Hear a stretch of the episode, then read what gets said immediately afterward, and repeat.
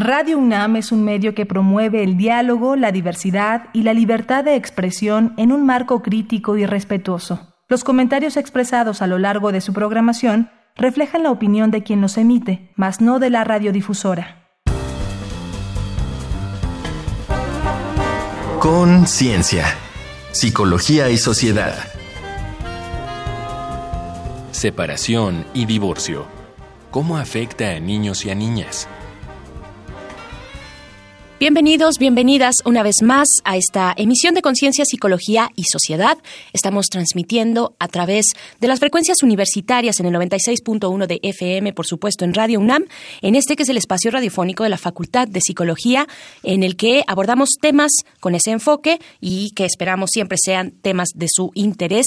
Yo soy Berenice Camacho y comparto la conducción con la doctora Mariana Gutiérrez Lara. ¿Cómo estás, Mariana? Muy contenta, Bere, de acompañarte y de tener la oportunidad de hablar con nuestros radioescuchas acerca de un tema pues muy sensible y muy importante, ya verás. Así es. Y además con un enfoque muy interesante. Vamos a hablar de la separación y el divorcio, pero específicamente cómo afecta a niños y niñas. Así es que es nuestro tema del día de hoy. Les recordamos que si ustedes quieren volver a escucharnos en un futuro o escuchar emisiones pasadas, pueden acercarse al sitio de podcast, que es radiopodcast.unam.mx. Ahí nos encuentran. Así es que, una vez dicho todo esto y una vez dada la bienvenida, vamos, iniciamos con conciencia, psicología y sociedad. En nuestras vidas, la convivencia en pareja es un proyecto importante, especialmente cuando el núcleo familiar ha crecido con uno o más hijos. Por ello, cuando termina con la separación o el divorcio, se puede experimentar como un fracaso de la pareja, con un fuerte costo emocional. Asignar o repartir culpas de este desenlace suele causar controversias. Tú, yo, los dos, ninguno. Pero normalmente podemos afirmar que no es culpa de los hijos, y menos cuando son pequeños. Sin embargo, a menudo ellos llevan la peor parte e inclusive pueden sentirse culpables pero no todos los procesos de separación o divorcio son iguales. Y el cómo es que estos se dan, lo que experimentan los niños y niñas y cómo en adelante se resuelven los temas de participación y responsabilidad parental de mamá y papá va a ser muy relevante para el bienestar de nuestros hijos. Atestiguar conflictos graves o continuos de los padres, ya sean abiertos o encubiertos, puede generar gran estrés y sufrimiento emocional en los pequeños. Por un lado, pueden presenciar conductas físicas o verbales agresivas, despectivas o burlonas, como gritos, insultos, amenazas o golpes.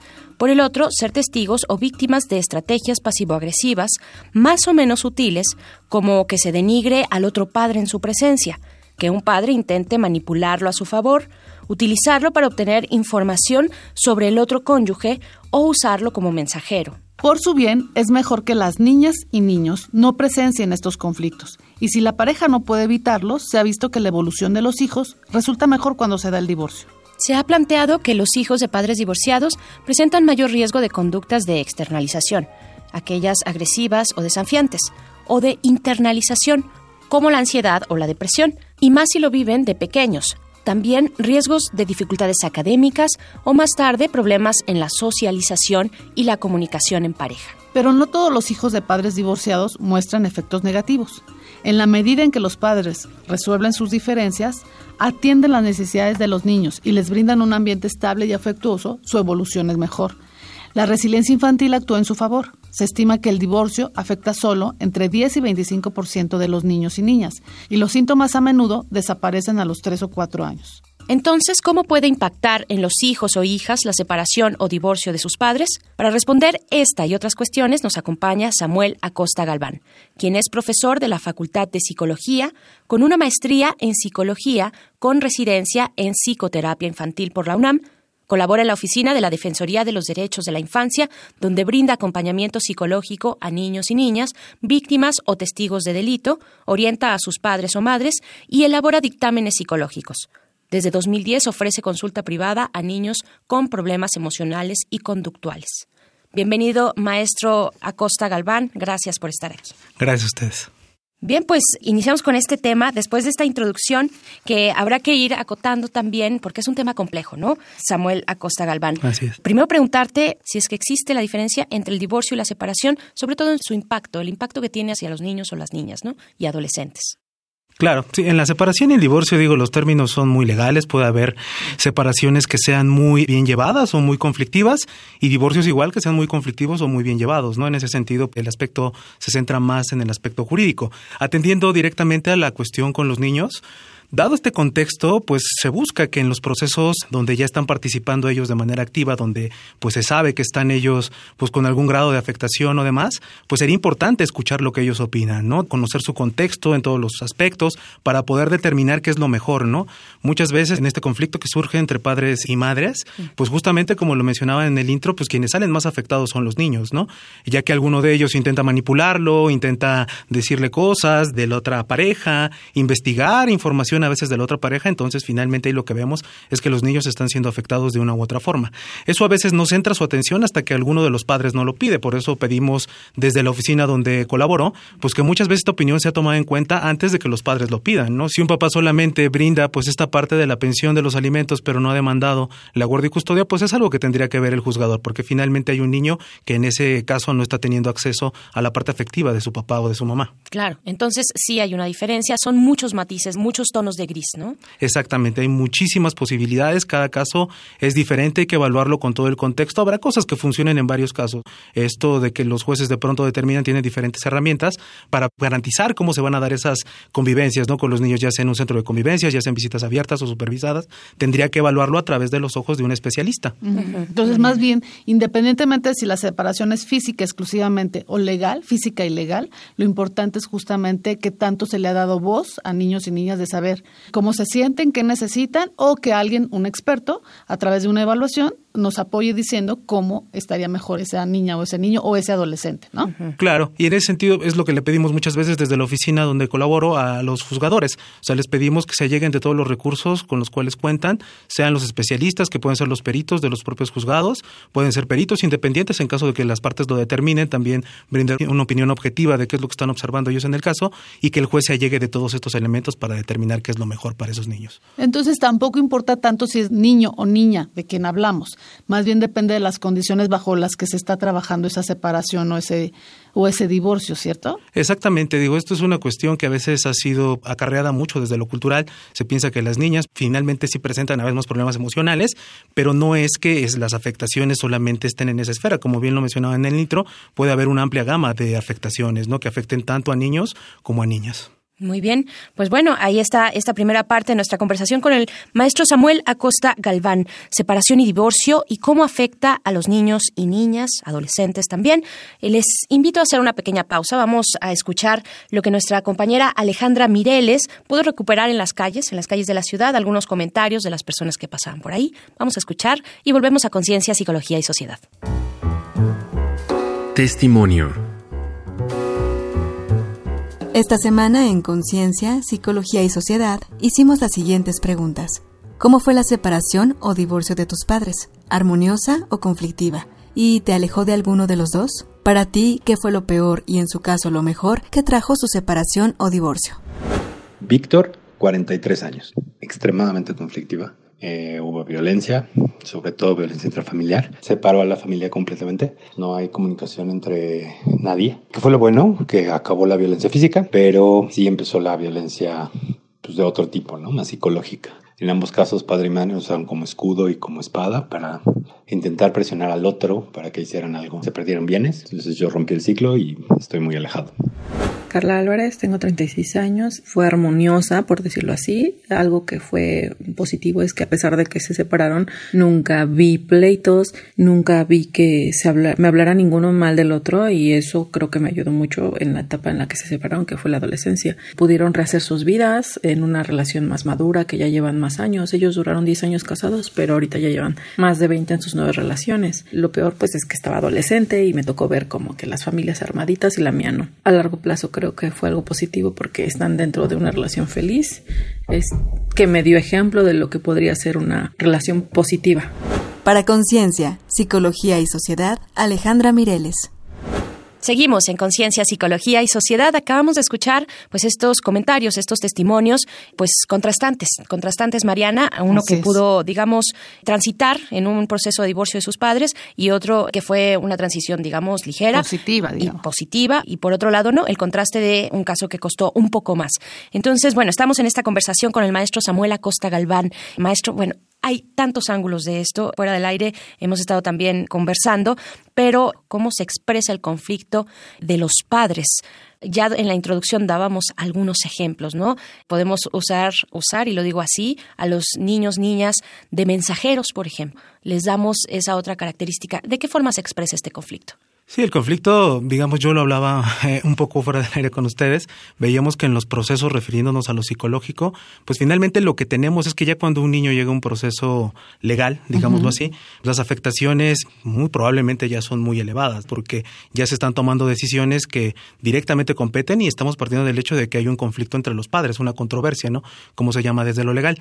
Entonces, el conflicto muchas veces surge desde el núcleo primario, cuando no llegan estos casos al ambiente, al aspecto legal, lo que vemos es que a lo mejor en el hogar están fracturadas ya las relaciones y eso indirectamente o directamente afecta a niños y a niñas, ¿no? No es necesario que el papá genere, digamos, golpes forzosamente sobre los niños para determinar que hay violencia. También estar en un ambiente donde pues está viendo gritos, está viendo insultos, está viendo malos tratos entre los propios padres, pues afecta a los niños. Estas afectaciones a veces no se ven hasta los procesos, cuando ya el especialista es quien busca determinar que estas cosas están teniendo una base en la relación de los padres. Muchas veces las afectaciones como se decía en el intro, tienen que ver con la parte emocional, con la parte conductual, con focos rojos que a veces se pueden identificar desde la escuela, niños que llegan en condiciones de desaliño, sin su desayuno, o que ya están teniendo una baja en su rendimiento académico, ¿no? Y que se observan notablemente ansiosos o tristes. Claro, sí. Sin embargo, yo sí quiero colocar el tema de que el divorcio no necesariamente tendría que ser un conflicto, tiene que ser un problema, ¿es cierto? Es posible que podamos hablar de que el divorcio no siempre es un evento negativo, maestro. Así es, digo, finalmente hay muchos casos, me ha tocado en lo particular ver algunos, tengo que decir que son los menos, pero donde los padres han generado este acuerdo de manera clara y han determinado que las funciones como padres continúan y en ese sentido siguen generando acuerdos a pesar de que el divorcio ya está de por medio y lo que buscan finalmente es que los niños y las niñas, sus hijos, estén en buenas condiciones de crianza. Ok, entonces, bueno, no necesariamente tiene que haber conflicto, se pueden llegar a buenos términos sin terminar aventándose los platos a, la cabeza. Cuando hay un conflicto, maestro, cuando sí hay dificultades, ¿qué tipo de problemas se dan después del divorcio? ¿Qué tipo de problemas has visto tú? Claro, digo, ese rato decía que son los menos, al menos me ha tocado observar los menos.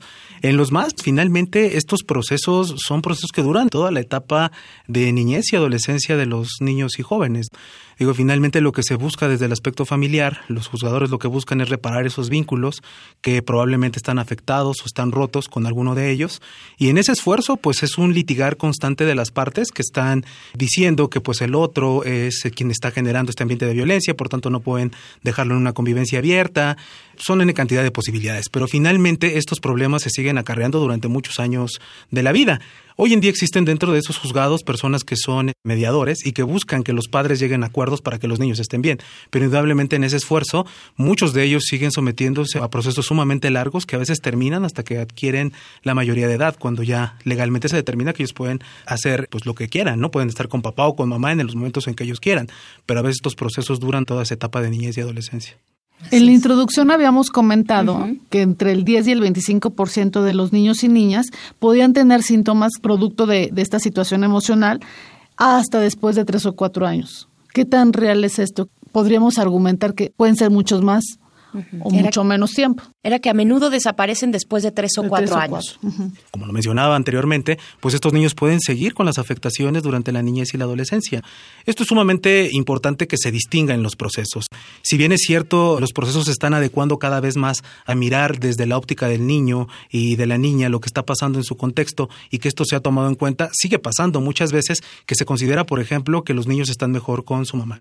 Esto es una creencia cultural, añeja, de la crianza y que no necesariamente ocurre. Ha habido muchos casos donde justamente quien es generador de violencia pues es el ambiente materno o la madre específicamente y el padre funciona como una opción para poder contrarrestar ese ambiente negativo. No es que esto implique que ya nunca se va a tener contacto con la mamá, pero finalmente lo que buscaría el proceso legal, los mediadores, los jueces, sería que estuvieran en buenas condiciones tanto la mamá como el ambiente materno para poder ejercer esta crianza o al revés, si el padre es quien está generando el ambiente de violencia, generar ese ambiente adecuado para que niños y niñas tengan una buena crianza. Seguimos conversando con el maestro Samuel Acosta Galmán, pero les invitamos a hacer una pausa. Vamos a escuchar algunos datos, datos complementarios de nuestra conversación de hoy. Separación y divorcio, ¿cómo afecta a niños y niñas? Vamos a escuchar un dato que deja huella. Un dato que deja huella.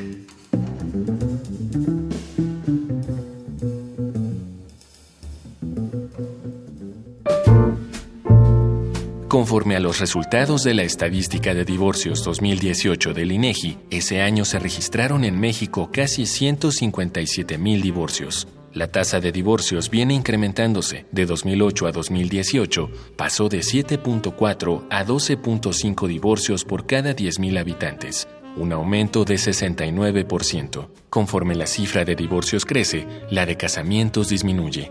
Así, entre 2008 y 2018, el número de divorcios por cada 100 matrimonios aumentó a más del doble, de 14 a 31. Este es un promedio nacional. En los extremos, Nuevo León tuvo 64 divorcios por cada 100 matrimonios, mientras que Chiapas solo tuvo 12. En 2018, del total de parejas divorciadas, 40% no tenía hijos menores de edad, 25% tenía uno y 19% dos. 30% de los matrimonios se disolvió después de 20 años de unión, 22% duró entre 1 y 5 años y 1% duró menos de 1. Con base en una muestra nacional estadounidense en 1995, Downey y Powell encontraron pocas diferencias entre el ajuste de los niños cuyos padres recibieron la custodia tras el divorcio y aquellos en que la obtuvieron las madres. En 1994, Bender halló que los principales beneficios de la custodia compartida incluyen el acceso a recursos, financieros y otros más que un segundo padre puede aportar, así como el contacto más frecuente, significativo entre los padres y el niño. En 2002, un metaanálisis de Bauserman de 33 estudios comparativos entre la custodia conjunta y la custodia materna exclusiva concluyó que los niños bajo custodia conjunta tenían menos problemas de externalización e internalización, mejores logros académicos y relaciones sociales que los niños bajo custodia materna exclusiva. Bien, pues ya escuchamos estos datos muy interesantes que nos dan, pues para el caso de México, estas cifras nos dan pues una idea también de cómo se vive esto de manera social, de manera colectiva. Estamos conversando con el maestro Samuel Acosta Galván sobre la separación y el divorcio y cómo afecta a niños y niñas. Maestro, pues ya estamos llegando al último momento de esta conversación, pero hay que preguntar también qué es lo mejor que puede hacer una persona que se encuentra fuera del conflicto, es decir, un tercero que ha identificado en determinado punto el daño que ha generado una separación o divorcio a una niña o niño. Sí, digo, aquí es amplia la variedad de casos que podemos tener también. Ha habido veces que son los propios vecinos quienes a veces emiten estas denuncias ante DIF, ante otras instituciones de que hay un niño en una condición donde está siendo maltratado o violentado porque los padres estén en un proceso de separación. A veces es también la escuela quien se atreve a decir que pues hay una situación grave que ellos perciben que está pasando en casa y por lo tanto el niño no está rindiendo académicamente. Indudablemente yo creo que esos son los mecanismos de acción. Niños, niñas, adolescentes, por su característica de ser menores de edad, pues le competen a toda la sociedad. Y si alguien está observando que un niño o niña está siendo violentado, pues es una obligación como ciudadano el hacer una denuncia ante las autoridades pertinentes y que se dé atención a estos casos, porque si no muchos de ellos pasan eh, invisibilizados, ¿no? No se les da la atención.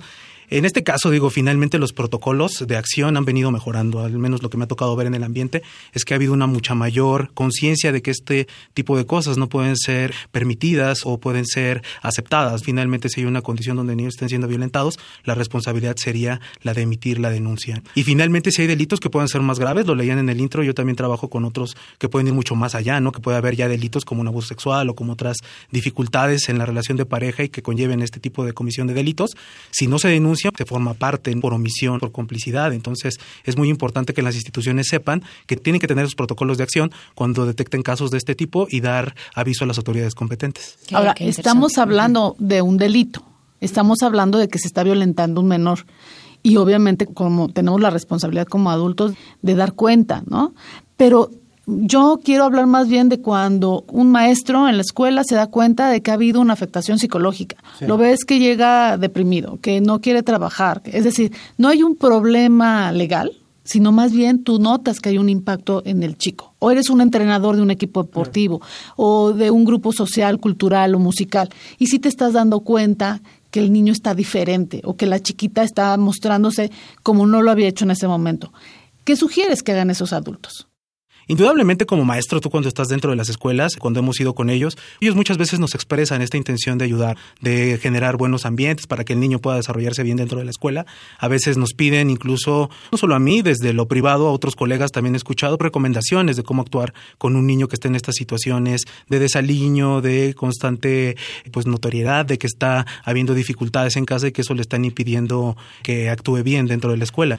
Ahí son muy variados los escenarios porque hay escuelas que sí tienen como programa o tienen especialistas que se encargan de funcionar como estos mediadores. O sea, la función del mediador dentro del juzgado no es una función que no pueda ser reproducida en otros ambientes. Muchas veces estos psicólogos que tienen incluso a veces algunos experiencia en casos eh, jurídicos, me ha tocado saber, ella realizan esta función de mediador con los padres, los citan en la escuela, tratan de ver cuáles son las mejores condiciones. A veces no lo dejan solo en un hecho, digamos, de una plática, sino que dejan asentados documentos donde se realizaron estas pláticas con padres que me parece que son importantes porque después, si es necesario, se puede presentar esto ante una autoridad en caso de que eso no, no se quiten, que siga en proceso. Bien, pues se nos ha acabado el tiempo y cuántos matices y cuántas posibilidades y básicamente cada, cada historia pues es única y tiene sus particularidades. Lo que sí nos queda claro, maestro Samuel Acosta Galván, es que hay una responsabilidad por parte de todos, de todos los adultos, con ese llamado interés superior de la niñez o de niñas, niños y adolescentes, ¿no? Hay que estar atentos, maestro Samuel Acosta. ¿Algún lugar, algún espacio que nos pueda recomendar para acercarnos?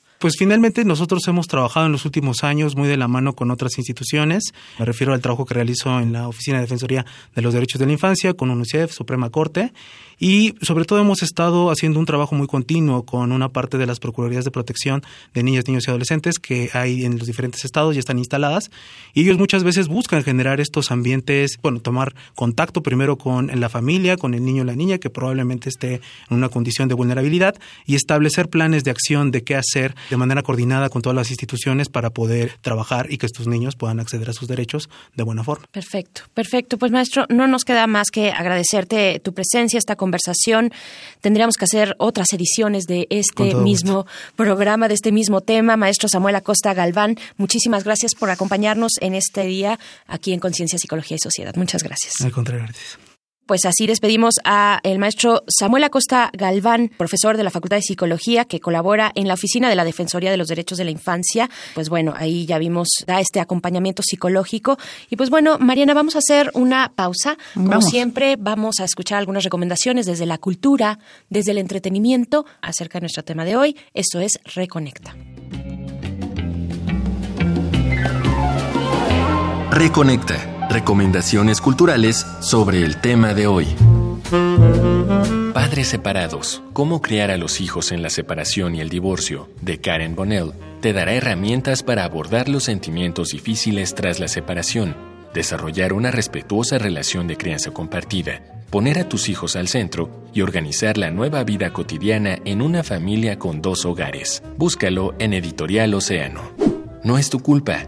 Coco Oso, de Vicky Lansky y Jane Prince, es un libro ilustrado para los más pequeños que aborda sus sentimientos de tristeza, enojo y culpa a partir del divorcio de los padres, y les aclara que, pese a separarse, ellos jamás dejarán de amarles. Editado por Book Peddlers. Es momento de las recomendaciones cinematográficas. Un hombre exitoso y ocupado que ama a su familia vuelve una noche a casa para verse abandonado por su mujer y forzado a asumir la crianza de su pequeño de seis años. Kramer contra Kramer, de 1979, es un clásico del cine con brillantes actuaciones de Dustin Hoffman y Meryl Streep, que expone los emotivos esfuerzos de Ted Kramer por sacar adelante a su hijo y su trabajo. Pero su mujer regresa a pelear la custodia. Una cinta conmovedora y reflexiva. Historia de un matrimonio de 2019, escrita y dirigida por Noah Baumbach, es la crónica de un divorcio moderno, de principio a fin. Ambos quieren que todo sea civilizado, pero no contemplaron las complicaciones y factores externos. Acompaña a Scarlett Johansson y Adam Driver en este elaborado aprendizaje donde, pese al adiós, subsiste un fuerte lazo común y mucho que agradecer. Estas fueron las recomendaciones de la semana. Te dejamos con el tema Family Portrait de Pink, con la perspectiva de una adolescente que busca salvar de la separación a su familia ante el ríspido conflicto de sus padres.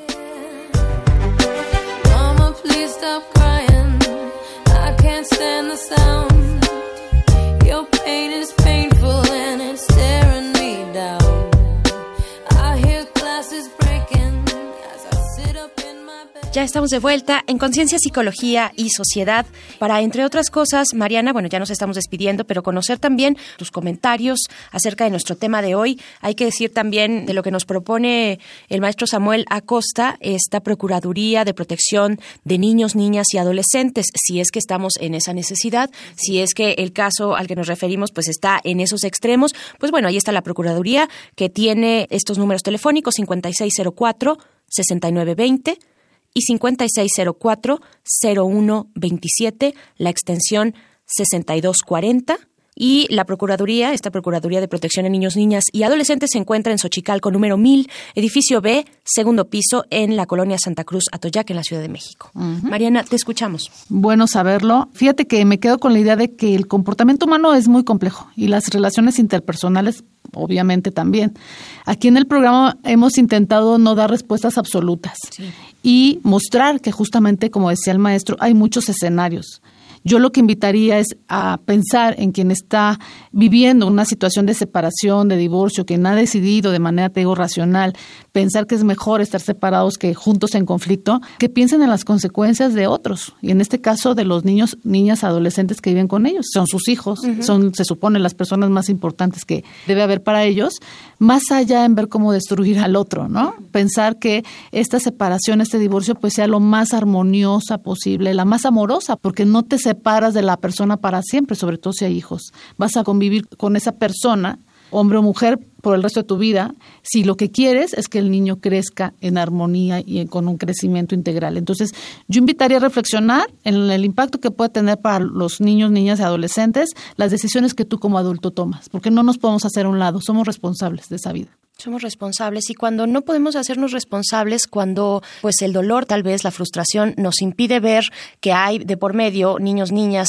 ahí que son nuestros hijos, pues hay que también asistir a un profesional, hay que buscar ayuda. Así es. Muchísimas gracias, doctora Mariana Gutiérrez Lara. Al contrario, veré un placer estar contigo en otra ocasión. Igualmente para mí. Gracias a la producción del programa, a la Facultad de Psicología, a Radio UNAM, por supuesto, pero siempre, sobre todo a ustedes que nos permiten acompañarles en esta ocasión con este tema, separación y divorcio, cómo afecta a niños y niñas aquí en Conciencia, Psicología y Sociedad.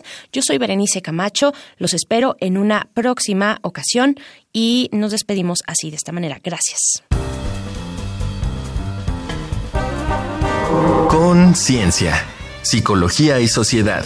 Del otro lado del espejo participaron Marco Lubián, Alejandra Mireles, asistencia de producción, Carolina Cortés, Ana Salazar, guionista, Augusto García Rubio, vinculación e información. Producción, Frida Saldívar.